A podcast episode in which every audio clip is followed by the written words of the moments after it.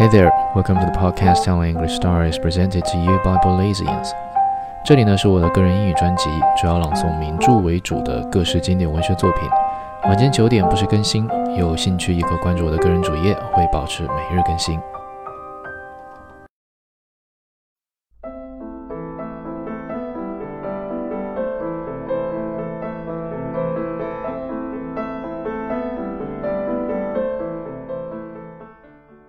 The Moon and Sixpence, Volume 29. I kept silence for a little while, thinking of what Stroeve had told me.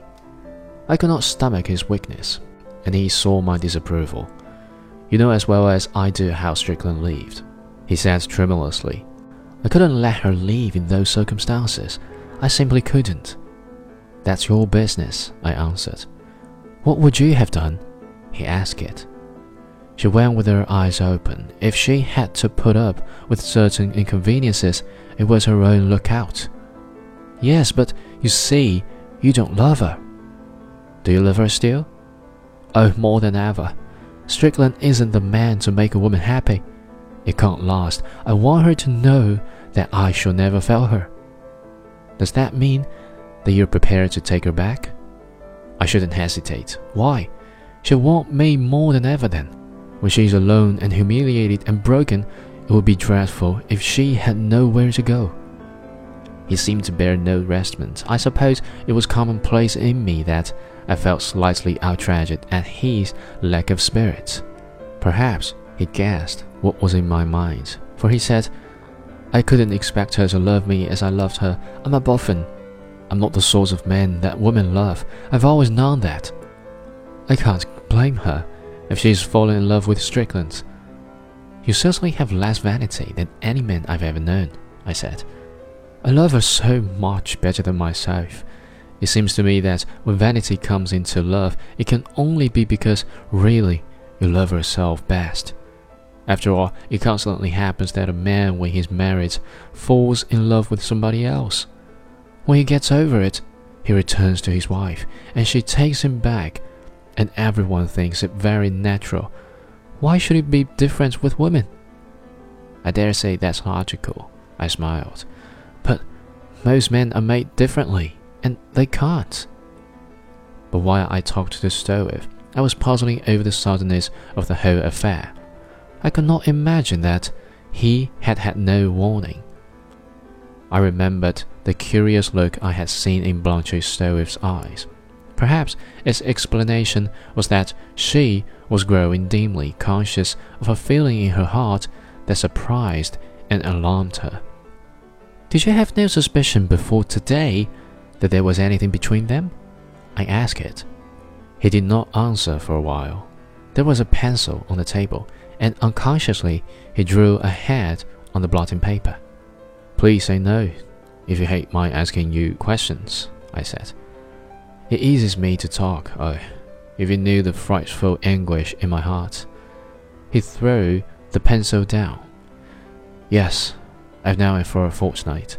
I knew it before she did. Why on earth didn't you send Strickland packing? I couldn't believe it. It seemed so improbable. She couldn't bear the sight of him. It was more than improbable. It was incredible. I thought it was merely jealousy. You see, I've always been jealous, but I trained myself never to show it. I was jealous of every man she knew. I was jealous of you.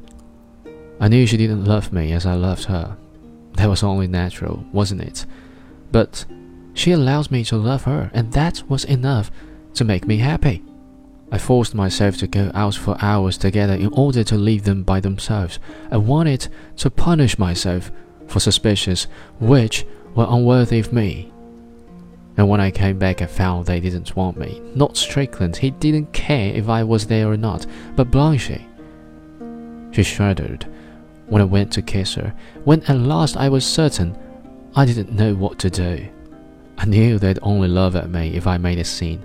I thought if I held my tongue and pretended not to see, everything would come right. I made up my mind to get him away quietly, without quarreling. Oh, if you only knew what I've suffered. Then he told me again of his asking Strickland to go. he chose his moments carefully and tried to make his request sound casual, but he could not master the trembling of his voice, and he felt himself that into words that he wished to seem jovial and friendly there crept the business of his jealousy. He had not expected Strickland to take him up on the spot and make his preparations to go there and then. Above all, he had not expected his wife's decision to go with him.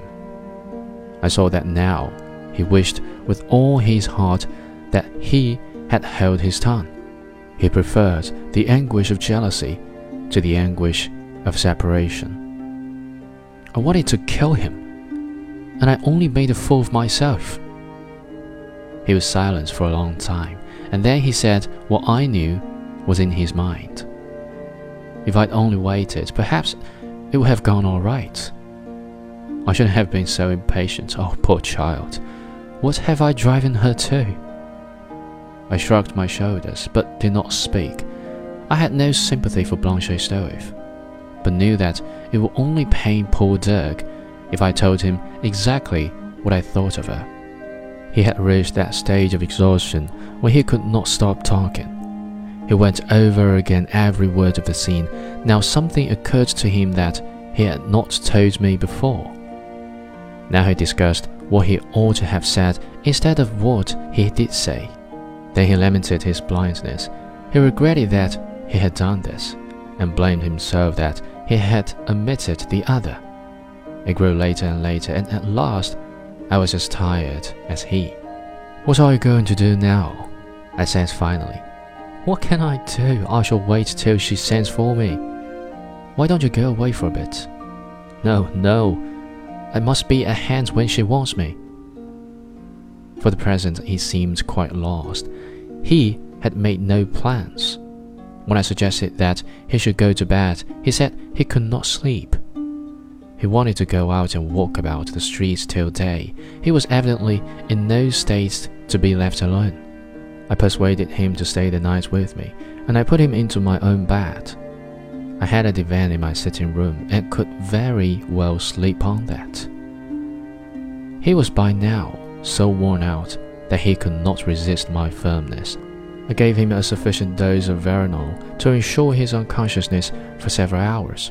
I thought that was the best service I could render him.